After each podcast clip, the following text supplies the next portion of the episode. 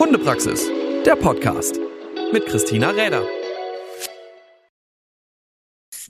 Hey und schön, dass ihr wieder dabei seid zu einer neuen Folge vom Hundepraxis Podcast.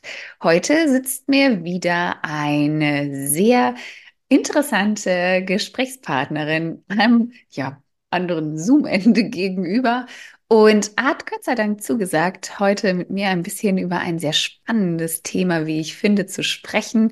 Und es geht ein wenig um den Bereich der Gebrauchshunde, vielmehr der Jagdgebrauchshunde. Und es ist ja immer wieder so eine Sache, wenn wir mit dem Hund eine Arbeit vollrichten wollen, die ja zu einem sehr bestimmten Ziel führen muss, weil da vielleicht ein paar Gründe hinterstehen, über die werden wir uns auf jeden Fall noch unterhalten. Und wie wir das Ganze dem Hund beibringen, so dass wir uns verlassen können, dass er oder sie es auch tut. Und um dieses Thema der Verbindlichkeit in der Ausbildung, dazu möchte ich heute mit Maike Scholer von Jagdhunde Leben sprechen. Liebe Maike, schön, dass du da bist. Magst du dich vielleicht ganz kurz ein bisschen vorstellen und unseren Zuhörern ja ein bisschen mit auf den Weg, Weg geben, was du so machst? Ja, sehr gerne. Ähm, hi und vielen Dank erstmal für die Einladung.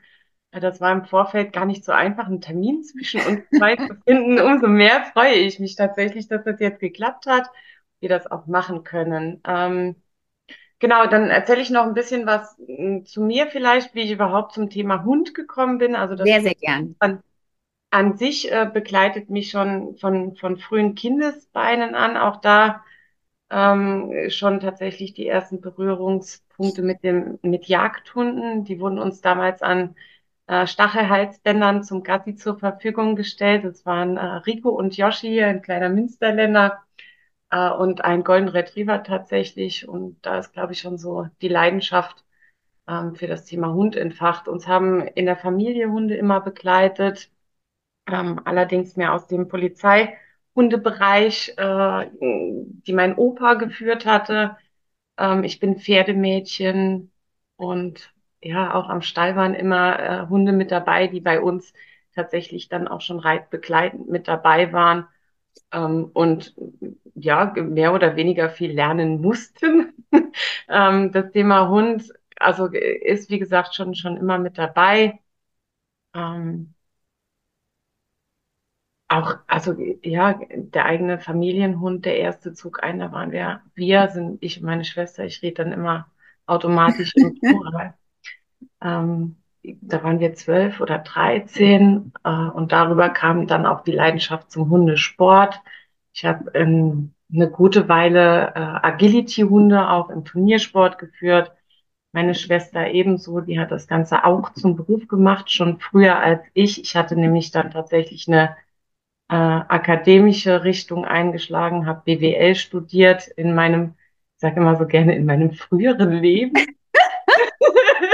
Bevor das ganze Jagdhunde-Ding anfing, ähm, habe BWL studiert, habe dann nochmal Innenarchitektur studiert, bin jetzt mittlerweile Mutter und das hatte mich dann nach der Karriere im Management in unterschiedlichen Bereichen in, ähm, im Konzern im mittleren Management. Ich habe eine Akademie dort zum Beispiel äh, mitgeleitet, aufgebaut, den ganzen Online-Bereich mit betreut, Projektmanagement, selbst als Trainerin, also bin ausgebildete Trainerin und Coach.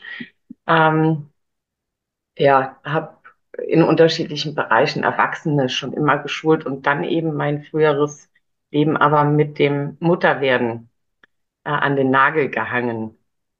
Und das war vor fünf Jahren und da blieb endlich auch Zeit für eine große Leidenschaft, die auch mein Jetzt darf ich schon Mann sagen. Wow. ähm, mein Mann hat nämlich die Jagd äh, und hatte dann endlich Zeit, den Jagdschein zu machen. Und nichts war irgendwie naheliegender als zu dem Jagdschein natürlich auch aufgrund ja, der Hundeliebe äh, das Thema Jagdhunde selbst anzugehen. Das heißt, im Jagdhundebereich bin ich ähm, immer noch relativ frisch, wobei 2019 bis heute jetzt auch nicht mehr ganz so frisch sind. Und in der Zeit waren es jetzt auch schon ähm, mehrere Hunde, die, die ich jagdlich geführt habe. Ähm, ja, und ich glaube, das gibt so ein bisschen den Abriss ähm, zu meiner Person. Ähm, heute fühle ich mich als leidenschaftliche, passionierte Jägerin und Hundeführerin und habe die Möglichkeit genutzt, in den letzten zwei Jahren meine Leidenschaft auch natürlich mit entsprechenden Schulungen, Hintergrundwissen ähm, und der Zertifizierung und der Unternehmensgründung dann auch äh, in den beruflichen Kontext zu bringen. Genau. Genau, da findet man dich ja mit der äh, Seite Jagdhunde Leben, äh, vor allem auch auf Insta und äh, du bist da schwerpunktmäßig mit dem Training für die Hunde im Jagdbereich, also vor allem auch für die Ausbildung von Jagdgebrauchshunden zuständig und äh, zeigst auch immer ganz viel von dem, was du tust. Ähm, gerade so für die Leute, die sehr Insta-affin sind, da kann man ja immer ganz viel mitbekommen, wie du das machst, wie du den Hunden Dinge beibringst, wie du ihnen ja auch die nötigen Bereiche erklärst, würde ich mal so sagen, von klein auf. Und das ist immer alles sehr strukturiert. Das, was man so wahrnimmt, das ist sehr strukturiert und es ist eben auch ja, etwas, wo man sagt, okay, ähm, ich hatte andere Sachen im Kopf. Also ich bin ganz ehrlich, ich habe ja so dieses Metier schon vor, oh Gott, ähm, habe ich gerade eben gesagt, vor 23 Jahren äh, kennengelernt. Äh, damals sicherlich noch mit einem ganz, ganz anderen Hintergrund, ganz, ganz anderen äh, Persönlichkeitsstation, 13, 14. Ähm, und habe da wirklich noch so die Schiene kennengelernt. Äh, weiß ich nicht, inwiefern sie heute immer noch Verwendung findet. Ich meine, äh, Gerüchte sagen, man findet es immer noch, aber ähm, dass es halt wirklich ja auch um gewisse Dinge im Jagdhunde-Ausbildungsbereich geht, die einfach noch echt ein bisschen Überholungsbedarf haben an der einen oder anderen Stelle, gerade was die Einstellung zum Hund angeht, was das Wissen über Lernen und wie bringe ich dem Hund etwas beigeht. Und das ist so, wenn man bei dir schaut, sehr anders zu dem, was ähm, noch kennengelernt habe und was man auch, wenn man ganz ehrlich ist, auch heute noch oft genug irgendwo sieht. Ja. Ähm, ein neuerlicher Beitrag eines äh, sehr bekannten Hundemenschen, der hat ja auch für viel Wirbel gesorgt und wo ich immer denke, ja, mein Gott, warum findet der überhaupt noch solches Szenen, warum gibt es sowas überhaupt noch? Das kann da irgendwo nicht wahr sein. Äh, okay, das äh, lassen wir mal außen vor. Aber zurück zu dem Thema, ähm, dass wir ja Gebrauchshunde ausbilden. Und ich finde, das ist egal, ob das jetzt für den jagdlichen Bereich ist, ob das für einen Schutzdienst ist, ob das für was auch immer. Also immer dann, wenn Hunde einen wirklichen Zweck erfüllen, weil sie eine Aufgabe bekommen. Im Job, sie sind beruflich unterwegs, äh, in der Freizeit, sie sind mit zur Jagd unterwegs oder auch das ist ja durchaus ein Job ähm, beruflicher Natur. Und da ist immer so dieses Wort oder das, was man teilweise vielleicht auch sogar noch als Rechtfertigung sehen kann für die ein oder andere ja, Herangehensweise, wo man sagt, okay, das kann ich jetzt nicht so mitgehen, ähm, ist immer so dieses Thema der Verbindlichkeit. Verbindlichkeit davon, dass der Hund die Dinge so tut, wie ich sie möchte, immer, also gefühlt. Ähm, ist es so ein Punkt, der dir häufig auch begegnet? Und was verstehst du persönlich darunter, dass ein Hund verbindlich äh, die Dinge erfüllt, die er oder sie oder die an ihn oder sie gestellt werden? Also ähm, ich setze mal vielleicht gerade da an. Also ich tatsächlich war Jagdhundeleben ja auch also mitgegründet, weil ich in der Zeit, in der ich dann in dieses Jagdhunde-Thema reingerutscht bin, man muss sich natürlich auch, was die Praxis der Jagdhundeausbildung anbelangt, orientieren. Man braucht einfach einen, einen, einen Überblick auch in die ähm, Arbeiten nicht nur auf Papier oder laut einer Prüfungsordnung, was die Aufgaben eben bedeuten, sondern muss raus in die Praxis. Ich habe vielen Trainern über die Schulter geguckt, nicht nur über die Schulter geguckt, sondern auch mit dem eigenen Hund dort trainiert und habe viele Sachen gesehen, die ich nicht nachvollziehen konnte, ähm, die mit meinem äh, Sporthunde-Wissenshintergrund und natürlich auch dem, was ich als Trainerin nochmal ähm, an Ethologie, Kynologie, alles, was dazugehört, äh, mitbekommen habe, das Thema Lerntheorien. Und das hat alles irgendwie nicht gepasst. Ja, weil da unheimlich viel, wie du eben auch schon angerissen hast, ähm, noch hinterwäldlerisch. Ähm, das haben wir schon immer so gemacht mit ähm, Starkzwang und sonstigem gearbeitet wird, ähm, wo sehr viel auf äh, Emotionen, Meideverhalten, Erleichterung und sonst was abzielt. Ähm, und da finde ich eben dieser Ansatz, der muss aber, weil wegen Weitgerechtigkeit und so weiter, das hinkt so total. Weil der muss aber stimmt ja heute gar nicht mehr. Vor alle Dingen nicht, wenn der Hund ähm, nicht 24-7 für die Jagd eingesetzt wird, sondern eben auch Familienmitglied ist. Und wenn man sich dahingehend anguckt, also jetzt auch aus dem betriebswirtschaftlichen Begrifflichkeit der Verbindlichkeit, ja, dann heißt es, es ist äh, die Pflicht zur Erfüllung einer Leistung, ja, gegenüber einem Gläubiger. Das wäre ja dann ich zum Beispiel als Halter meines Hundes.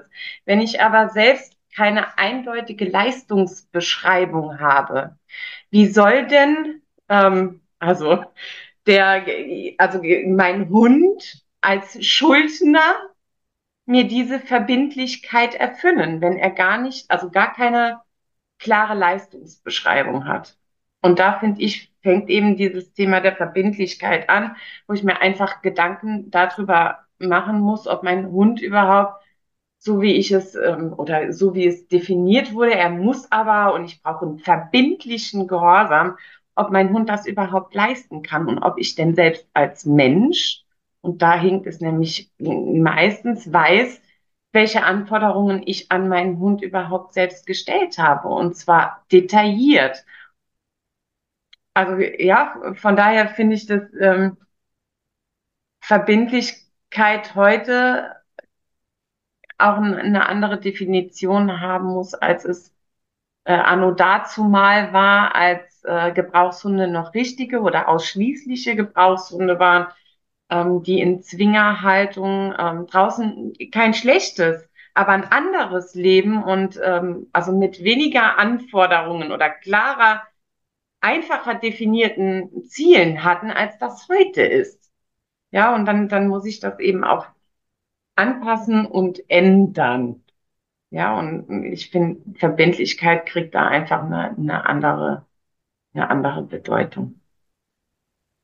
Äh, eine sehr, ein sehr interessanter Vergleich äh, mit der klaren Leistungsbeschreibung und ähm, auch der ja, Notwendigkeit, diese Leistungsbeschreibung erstmal äh, zu verfassen. Also als wenn wir jetzt stellvertretend den Hundehalter dafür sehen, dass dieser erstmal für sich klar überlegt, okay, was ähm, ist die Anforderung und auch, wie kann ich diese Anforderung erklären? Also das ist ja immer so der Punkt, auch wieder, und es ist mir ganz wichtig, dass es hier nicht darum geht, zu sagen, der oder der, der macht das nicht richtig. Aber es ist halt, der, die Erfahrung zeigt, dass es sehr häufig im Konflikt steht zu dem, was wir als Trainer kennenlernen, was wir, ob das jetzt Hundetrainer ist oder ob das irgendjemand, der in anderen äh, lehrenden Tätigkeiten unterwegs ist, lernen, dass eben wie etwas beizubringen ist, welche Voraussetzungen wir dafür brauchen,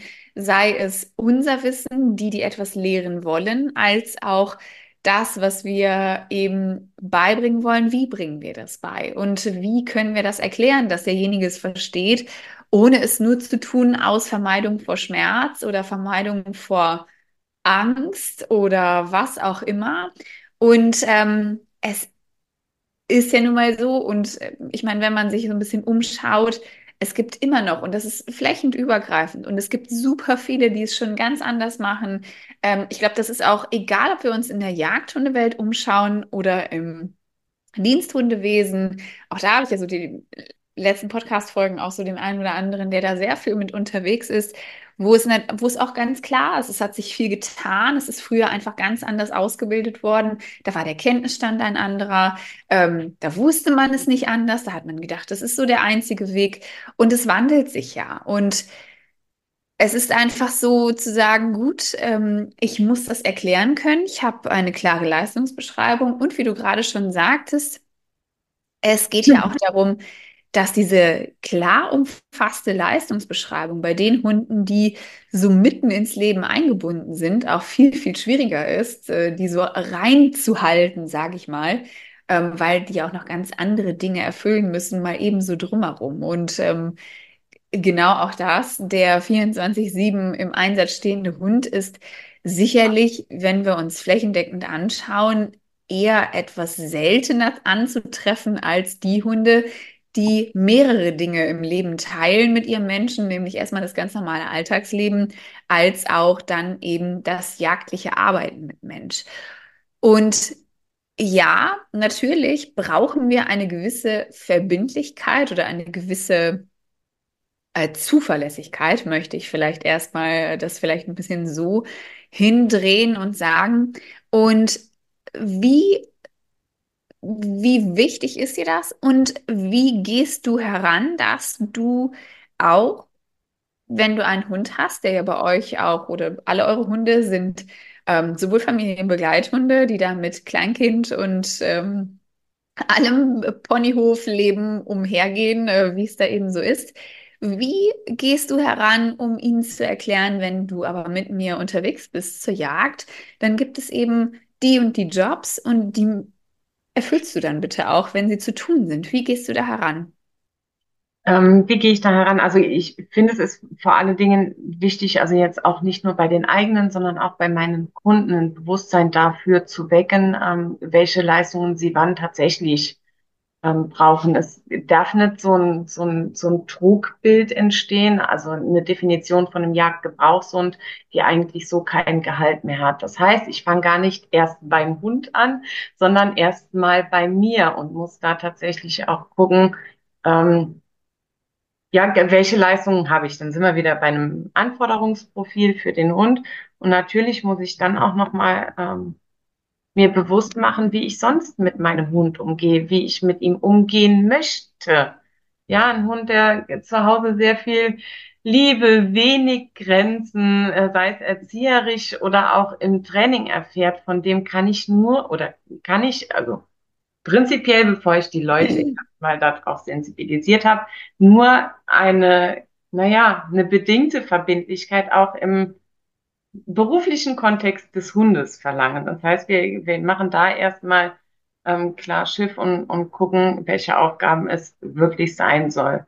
Wir wissen, dass wir mit triebstarken Jagdgebrauchshunden aller Rassen, die durchgezüchtet sind, natürlich an andere Motivationskonflikte, die vielleicht auch eine Verbindlichkeit in Gefahr bringen, ähm, kommen und darüber arbeiten müssen. Aber wenn ich einen Hund eben als Familienhund und als Jagdgebrauchshund halte, halten möchte, ähm, was einfach in der jungen Jägerschaft oder in all dem, also in vielen, ich nehme die Berufsjäger und die, die es schon immer so gemacht haben und so, ja, also darüber reden wir nicht. Es geht ja auch immer so ein Stück weit um die Zielgruppe und um die Leute, die, die ins Training kommen, ja, oder sagen wollen, ich will eben diesen Kompromiss zwischen Familien und Jagdhund. Äh, und da muss ich dann, dann ähm, viel trainieren, viele Konflikte schaffen und die natürlich auch ähm, im Sinne von Training, im Sinne von Routine und Wiederholung kleinschrittig durcharbeiten, um eine Verbindlichkeit zu erreichen. Auch ich weiß, dass gerade bei Motivationskonflikten, wenn Trieb mit dazu kommt und eine intrinsische Motivation des Jagdverhaltens, ja, dass ich da mit Futter und Keksen äh, den Hund auch vier Wochen verhungern lassen kann und er wird immer noch sagen, ja, dann gehe ich mir halt das Tee holen. Ähm, aber also ich finde, es ist auch da, ähm, also ja in der Verantwortung des Menschen ein Stück weit abzusichern, wenn er nicht Hardcore-Jäger ist, ja, und eben ähm, als, als Mensch diese Verbindlichkeit eben auch durchzusetzen. Und da steht bei mir zum Beispiel, wenn das Kind schon in den Brunnen gefallen ist, äh, immer auch das Thema der Absicherung und des Vermeidens, ähm, sich selbst, also für den Hund, sich selbst belohnend ähm, der Verbindlichkeit zu widersetzen, ja, oder sich aus dem zu befreien. Ähm, Verbindlichkeit hat für mich weniger mit Trainingsaufgaben zu tun, sondern mit Erziehung. Das heißt, wir fangen eben auch da meist im häuslichen Bereich an, ein Bewusstsein zu schaffen. Ja, also ich glaube, es sind, sind eben also wirklich bei, bei dem Thema Verbindlichkeit als, also in der Erziehung, um Orientierung und auch einen Status meines Hundes gegenüber zu erlangen. Das ist ein Bereich, in dem ich viel arbeite. Und dann eben kleinschrittiges Training, ähm, in dem der Fokus auf dem Produzieren von Richtigem liegt und nicht äh, der Fokus im Abstellen von Falschem. Ja.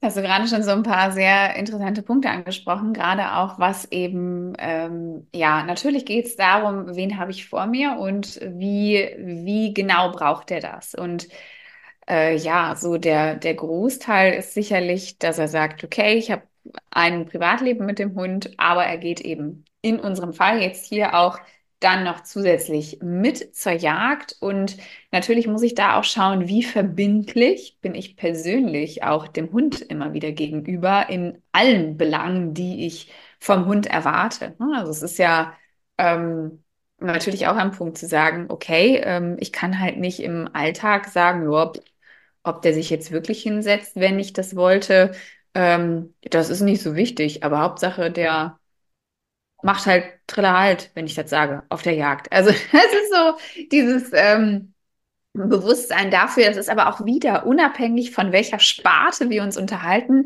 Ich glaube, das Einzige, was hier natürlich auch ähm, so ein bisschen bei den Jagdgebrauchshunden mit dazukommt, ist, dass wir die Konstante der, des Triebauslösers einfach nicht im Griff haben. Also ich kann ja jetzt, ich kann ja dem Reh nicht sagen, Entschuldigung, äh, heute gerade nicht. Also es gibt Faktoren, die diese Hunde auslösen sollen, ja auch, weil sie dafür ja auch irgendwo gezüchtet sind. Es ist ja auch da.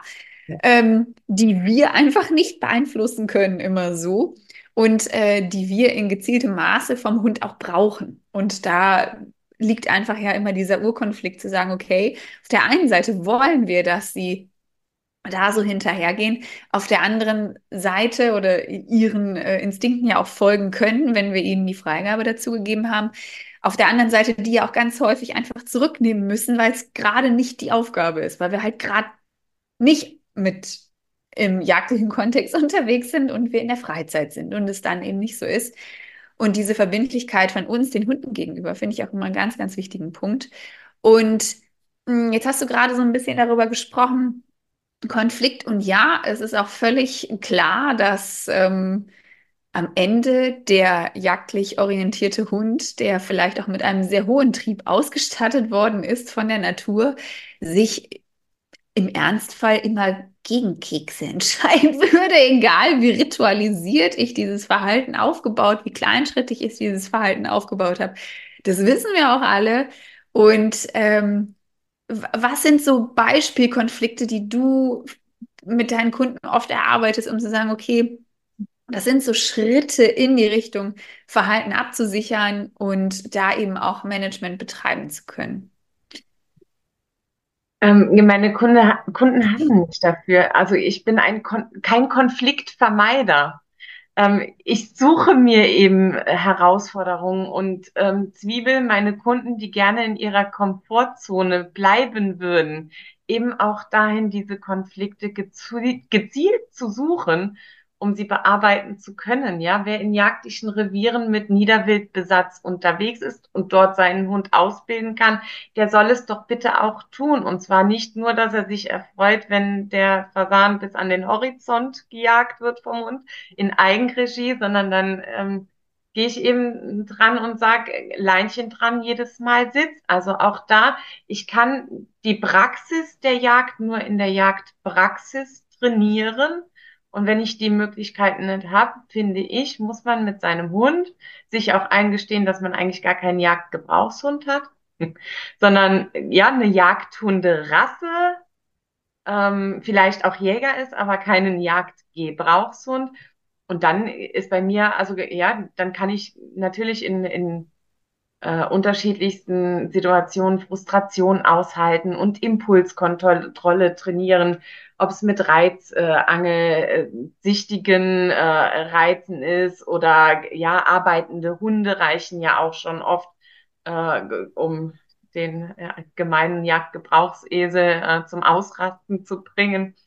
Ähm, und gehe halt dahin und wer aber an, also bei mir in jagdliche Ausbildung kommt, wird ähm, sehr viele Konflikte mit seinem Hund meistern müssen vor Ort, ähm, eben dort, wo ander, also wo, wo oft gerne einzeln mit dem Hund gearbeitet wird, findet bei mir alles in der Gruppe statt mit allen. Es ist nicht, jetzt kommst du bitte aus dem Kofferraum, äh, Kurzhasenspur wieder in den Kofferraum rein, der nächste bitte, sondern die anderen vier schauen, um es jetzt mal plakativ zu machen, ähm, zu, während der Hund die Hasenspur arbeitet. Also es geht vor allen Dingen auch darum, ein bisschen zu konfrontieren und auch über die eigenen, also oft ist der Mensch da ähm, auch eher die, die Schwachstelle oder derjenige, der dem das Herz bricht, wenn er irgendwie in so eine Konfliktsituation kommt. Und oh Gott, aber wie soll ich ihn denn jetzt hinsetzen? Und er will ja aber nicht. Und oh, soll man nicht lieber wieder ins Aus Auto rein? Äh, bringen, also um da drüber zu arbeiten. Also auch das hat viel mit, hm, mit dem, mit dem Suchen und ja, einfach auch gemeinsamen Routinieren dieser Konflikte zu tun. Ich will den Leuten Handwerkszeug an die Hand geben, die eben auch dann über, ähm, naja, über das Motivationsarbeiten in diese Motivationskonflikte reingehen. Wir sind natürlich da in einem Bereich auch oft ähm, was heute so, finde ich, teilweise dann auch ähm, verpönt wirkt, der negativen Verstärkung. Ich muss natürlich auch mal gekonnten Fehlverhalten abstellen und die Leute dafür befähigen, das auch abzustellen, um wieder schöne, also gemeinsame Erfolgserlebnisse zu kreieren. Ich, es ist alles kein Hexenwerk. Das, was ich finde, was einfach im Sinne von Gehorsam und Verbindlichkeit für die Jagdausübung wichtig ist, ist, dass man keine Konflikte meiden, sondern suchen muss, um weiterzukommen. Das ist ja in vielen Bereichen auch so, dass gerne irgendwie alles so super leicht gemacht wird, um halt möglichst immer alles erfolgreich sofort den Hund abschließen zu lassen und ähm, man so ein bisschen dabei ja, auf der einen Seite möchte man gerne, das ist so immer der Punkt, ne, everybody's darling sein wollen, ähm, weil gerade so das Thema Hundeerziehung ja sehr, sehr, sehr, sehr emotional besetzt ist und ähm, da auch, ich würde mal sagen, gerade die Social-Media-Welt auch überquillt von ähm, ich mache alles nur über positiv und nette Geschichten und alles kriegen wir über Belohnung hin und ähm, den Rest vermeiden wir einfach oder schließen den so aus, dass natürlich irgendwo alle vier Quadranten hingehören des äh, Lernverhaltens, aber eben sinnvoll und das auch nicht bedeutet, dass ich einen Hund, wie du ganz eingangs ja auch schon gesagt hattest, dass ich einem Hund stark Zwangmaßnahmen aussetzen muss, um ein Verhalten ähm, entsprechend zu korrigieren oder zu erhalten, sagen wir es jetzt einfach mal so, also dass ich mich dessen nicht bedienen muss, um das eben herauszukitzeln, sondern dass es eben auch einfach möglich ist, erstmal ganz anders ranzugehen und zu sagen, okay, wie sehr brauche ich das Verhalten? Wie genau verhalte ich mich ansonsten meinem Hund gegenüber? Wie viel Verständnis habe ich für dieses Lehren und Lernen vom Hund? Und das Lehren meinerseits und dann eben auch daraus zu kreieren, wie kriege ich die Aufgaben, die ich brauche, dann auch wirklich erklärt. Und ja, am Ende gibt es immer noch den Hund und äh, die auslösenden Dinge, die wir nicht immer, also gerade die auslösenden Dinge, die wir nicht einfach immer so vorhersehen können. Das ist halt bei den Jagdhunden so. Und ich denke mir aber auch immer gerade so diese Rechtfertigung der Verbindlichkeit, gerade für den Jagdgebrauchshund noch zu nutzen, um eben sich dennoch an äh, Starkma Starkzwangmaßnahmen zu bedienen, ist immer so ein bisschen, wo ich mich frage, okay, es gibt doch so viele Dinge, die ein Hund tun muss als Gebrauchshund oder als Begleiter, als Job. Also ob es jetzt der Lawinenhund ist, der Leute im Tiefmeter Schnee irgendwie noch aufspüren soll. Das ist, glaube ich, auch eine sehr wichtige, verbindliche Tätigkeit, äh, dass der Hund anzeigt, wenn er da was hat. Ähm, und natürlich ist die ein oder andere Geschichte, man kann es nicht miteinander vergleichen, aber es ist für mich immer so die Frage, muss ich das denn? Und ich glaube, dass es so im Zuge dessen, dass sich natürlich vieles wandelt, auch noch vieles hält, was bisher immer gut irgendwie funktioniert hat und gut dazu geführt hat, aber dass es so wichtig ist, sich auch die Gedanken zu machen, die du dir auch fürs Training machst, um zu sehen, ähm, wie erkläre ich das, warum erkläre ich das und was habe ich da für Menschen und Teams. Und die heutige Sicht des Menschen mit Jagdhund, jagdlich geführten Hund oder Hund mit jagdlichem Kontext, wie auch immer man es bezeichnen will, eben auch einfach manchmal eine andere ist als die damals, wie du eingangs auch schon beschrieben hast. Was würdest du sagen, wenn ich einen Hund mir ausbilden möchte? Hm, jetzt ist es natürlich auch abhängig von der Rasse und dem Typ, wie zugewandt ist er so. Wie viel Zeit kostet das Ganze wirklich, zu sagen, okay, ich habe wirklich jemanden, auf den ich mich gut verlassen kann? Weil ich glaube, das unterschätzen viele, ähm, gerade Leute, die sich frischen Hund holen, vielleicht gerade einen Jagdschein gemacht haben und sagen, boah, ich brauche jetzt irgendwie einen Hund. Das ist schon viel Arbeit. Und wie viel Arbeit würdest du sagen, steckst du da so rein? Wie viel Arbeit stecke ich da so rein in die eigenen Hunde? Ähm, also bei uns läuft Erziehung im Alltag. Das finde ich ist auch das, das Wichtigere.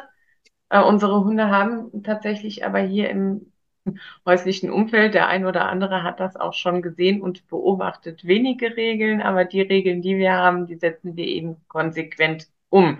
Im Alltag, also eigentlich 24-7 findet da schon Erziehung statt. Und wenn wir jetzt rein in das Trainieren, Konditionieren, äh, Lernerfahrung, ja, über im, im Jagdbetrieb und sonst was, ähm, schaut auch da. Ist unheimlich viel Arbeit und das Bewusstsein, das stimmt, Christina, das fehlt bei vielen, ja, die sich dann als ersten Hund überhaupt gleich einen Porsche Deutsch Strata Röde ähm, oder sonst irgendwas anmachen und denken, das ähm, läuft halt von alleine. Ja, dann macht man noch einen Brauchbarkeitskurs äh, einmal die Woche ähm, und, und dann fluppt das schon. Ja, oft sind das ja aber Hunde, die tatsächlich, also wenn die Erziehung verpasst haben, auch schon Problemverhalten entwickelt haben, wo man dann tatsächlich im Training gar nicht bei Null anfängt, sondern bei minus zehn und noch mal mehr investieren müsste oder muss, um überhaupt wieder arbeiten zu können. Also regelmäßig Kleinigkeiten, ähm, Hunde lernen, also viel im, im Trainingsbereich, in den jagdlichen Aufgaben, wie auch immer die definiert sind. Ist jetzt nur ein Feldhund, Wasser, soll denn nur in Anführungszeichen nachher in der ach, für eine Prüfung, ja, das ist ja auch wieder ein Unterschied, für eine Prüfung Schweiß können oder ähm, will ich professionell nachher ähm, Nachsucheführer werden, das sind ja unheimlich, also ist ja sehr kom komplex und sehr vielfältig. Aber für einzelne Fächer, wenn man sich überlegt, dass ein Hund ähm, mit Sicherheit von, von 2000 bis 12.000 Wiederholungen braucht, ja, bis überhaupt ein generalisiertes Verhalten, auch in Konfliktsituationen. Äh, Konflikt ist immer die Außenwelt beim Jagdgebrauchshund, was auch nicht unbedingt leichter macht, weil wir dort mit dem Hund arbeiten. Wenn man das so nimmt, dann kann ich keinen fertigen Hund haben, auf den ich mich, Achtung, in der Jagdpraxis nicht für Prüfungen, sondern in der Jagdpraxis verlassen kann, wenn der nicht mindestens zwei bis drei Jahre und älter ist. Und dann muss ich schon sehr fleißig und sehr jagdlich aktiv gewesen sein.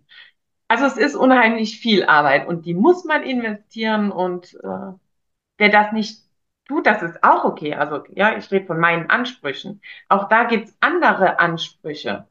Ähm,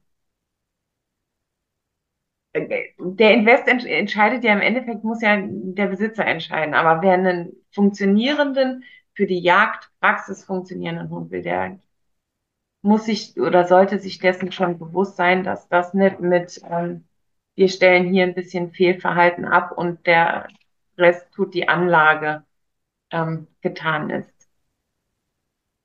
Ein ganz äh, gutes Schlusswort äh, zu dem Thema, wie, wo, was, kriege ich das so alles hin? Und ja, es ist ein ganz schöner Zeitraum, wenn man sich das so anschaut, ähm, weil man einfach natürlich, wie du auch gesagt hast, die Praxis braucht, um eben auch gewisse Dinge überhaupt erstmal zum Üben, zum Absichern und so nutzen zu können. Und das Thema der Verbindlichkeit eben wirklich zu hinterfragen, wie genau kann man das definieren, wie kommt es zustande und kann ich das so erwarten oder was erwarte ich wirklich? Und das sind so ein paar Punkte, ich glaube, da ähm, kommen viele Interessen zusammen aus einer Person heraus, die auf der einen Seite irgendwo so einen netten Begleiter wollte, auf der anderen Seite auf der Jagd aber auch nicht blöd dastehen will, wenn man mit Hund unterwegs ist und sich dann natürlich auch da ähm, nicht äh, irgendwie denken, ach du liebe Güte, ich nehme den Hund besser nicht mit, weil es äh, auf keinen Fall funktionieren wird oder so. Das ist ja auch nicht Sinn und Zweck der Sache. Und so dieses Thema der Verbindlichkeit, wie weit kann ich da gehen? Wie weit ist das wirklich ähm, ja, auch wie weit ist es machbar? Wie wie kann es funktionieren? Und da gibst du relativ viele Ideen auch mit auf deinen Seminaren, auf deinen ähm, Trainings, die du anbietest. Die Seite verlinken wir natürlich auch nochmal unterm Podcast, wenn es eben für das Thema Jagdgebrauchshunde gebraucht wird, dann solltet ihr hier auf jeden Fall nochmal vorbeischauen und äh, natürlich auch auf dem Insta-Kanal folgen. Da gibt es schon immer viele Ideen und ja, äh, Input, worüber man sich vielleicht Gedanken machen sollte oder viele schöne Sachen zum Anschauen. Gerade hast du ja auch wieder ein äh, jung, junges Deutschstrater-Mädel, mit dem du da auch viel zeigst, was du machst und wie du an das Ganze herangehst. Und ja, in diesem Sinne, liebe Maike, würde ich sagen, ich danke dir ganz herzlich für deine Zeit und für deine Ideen, die du hier mit uns geteilt hast. Und in diesem Sinne, fröhliches weiteres Ausbilden. Du musst gleich wieder los. Du bist äh, unterwegs zum nächsten Training und ich bin ganz gespannt, was mit der kleinen Heli ähm, da so alles noch auf deinem Kanal folgen wird. Ganz lieben Dank für deine Zeit und in diesem Sinne, ich äh, danke dir sehr. Ich danke auch. Vielen Dank für die Einladung. Es hat mich sehr gefreut. Danke. Hundepraxis, der Podcast mit Christina Räder.